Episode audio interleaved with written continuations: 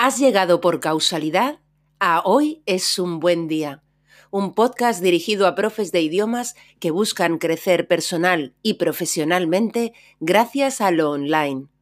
Aquí, Lola Gamboa compartirá tips, estrategias e inspiración para que logres crear un trabajo a tu medida que te permita vivir bien de tu pasión docente, desde cualquier lugar y sin intermediarios.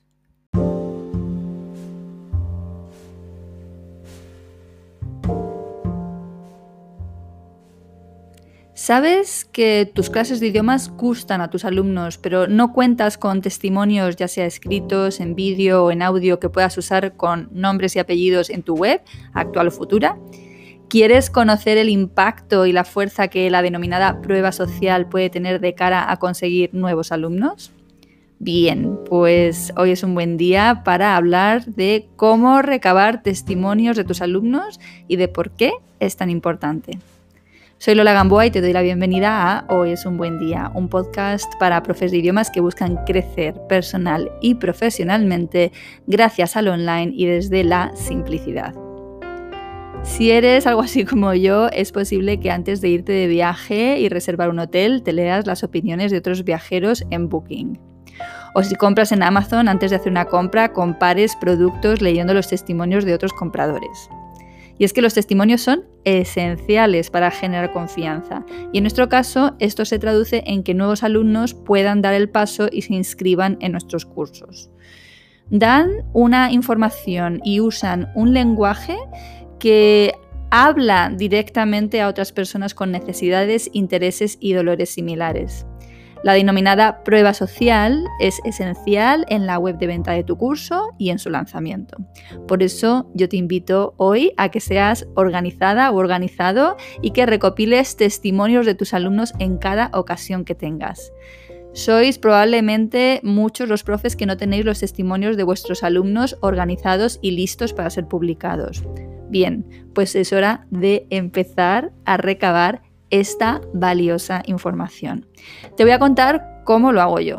Para empezar, voy a distinguir entre testimonios solicitados y testimonios no solicitados. Empiezo por los solicitados. En cada curso que yo creo hay siempre, siempre, siempre un cuestionario final de valoración. Tengo claro que a nadie le gusta rellenar encuestas o cuestionarios, así que siempre les explico a mis alumnos que rellenar el cuestionario es requisito indispensable para recibir el certificado del curso. Así de en serio me lo tomo y así es como me aseguro que lo completan. Además, hay cursos en los que en cada clase o en cada sesión el alumno debe completar un resumen de la sesión. En este resumen suelo incluir preguntas tipo ¿qué impacto ha tenido esta sesión en ti? ¿Qué es lo que más te ha gustado? Cosas así, ¿vale? La respuesta a estas preguntas ya genera textos que con frecuencia yo puedo emplear luego como testimonios. En ambos casos hay siempre una petición de autorización por mi parte para usar esa opinión en mi web, porque mis testimonios van con nombres y apellidos y a ser posible con foto, porque de verdad la, la foto ayuda a dar muchísima más credibilidad al testimonio en la web.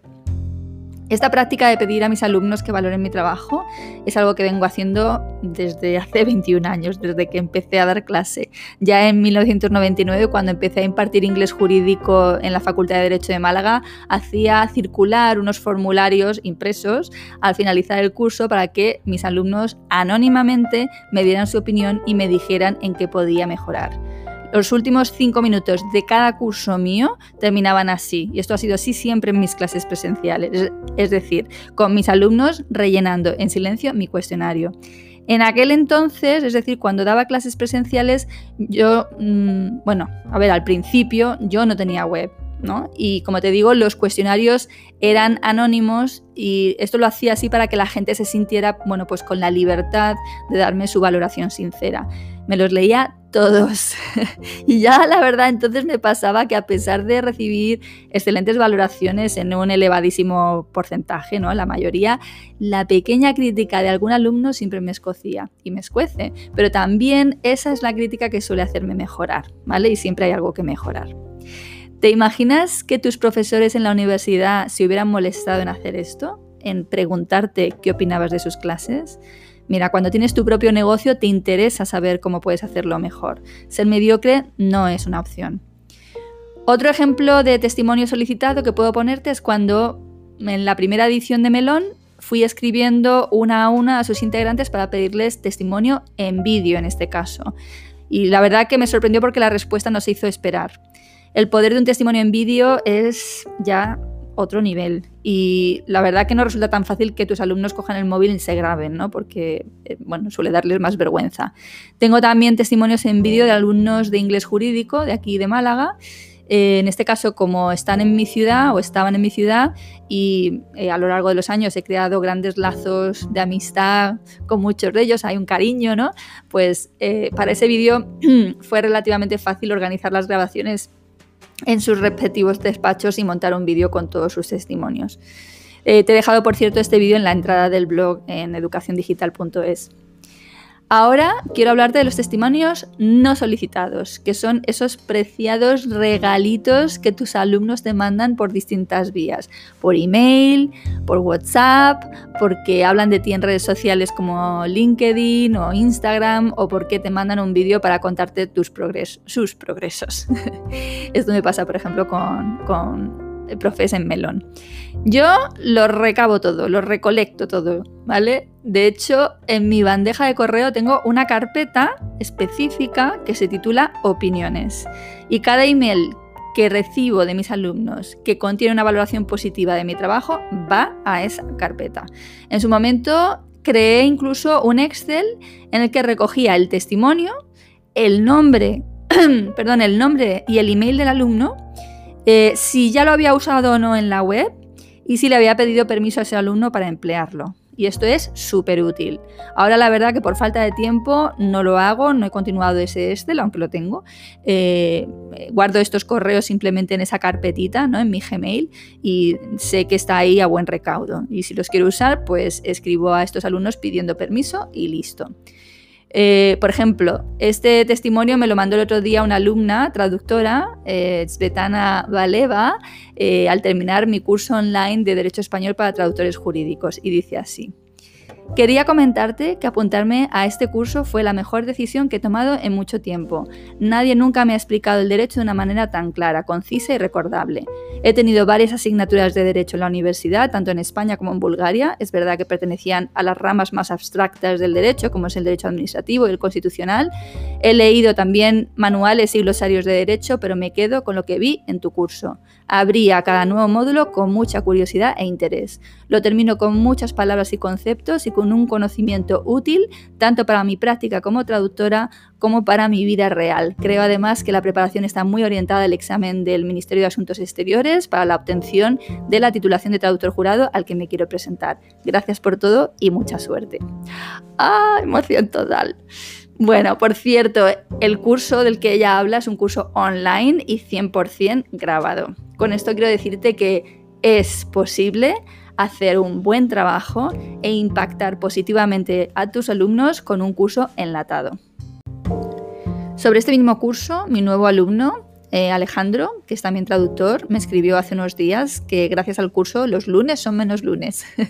los lunes es cuando activo cada nueva clase en el vídeo en la plataforma. Eh, tengo sin exagerarte cientos de ejemplos cada año como el email de Carolina, que me escribió hace unos días también, tras la primera sesión de Mariposas en la Tripa, que es mi reciente taller sobre webinarios para profes de idiomas. El asunto ya prometía porque decía excelente. El contenido me lo reservo, que no he tenido tiempo de pedirle permiso. A veces los testimonios, como te digo, me llevan por WhatsApp. Inmediatamente hago una captura de pantalla y como siempre pido permiso para usarlo. Lo mismo con comentarios que me dejan en redes, ¿no? En Instagram, en Twitter, en LinkedIn. Venga, pues captura de pantalla, que una imagen vale más que mil palabras y yo siento que tiene más credibilidad la foto, sin duda, que una transcripción de un testimonio, ¿no? Y como los comentarios en definitiva en estas redes son públicos, ahí en principio pues no pido permiso, ¿vale? Te dejo igualmente algunos ejemplos en el blog, ¿vale? Para que puedas ver de qué te estoy hablando. Luego uso esas capturas de pantalla en mis emails de venta y en las webs de los cursos. De verdad, nunca o es mi opinión, ¿vale? Eh, siento que un testimonio inventado no va a poder decir las cosas tan bien dichas como uno verídico. Y además, inventarse un testimonio me parece sinceramente, pues no sé, algo un tanto vergonzoso. Cuando lanzo un curso por primera vez y aún no tengo testimonios del mismo, incluyo opiniones generales de alumnos sobre mí de otros cursos, es decir, sobre mi manera de dar las clases, sobre lo que han logrado con mis clases.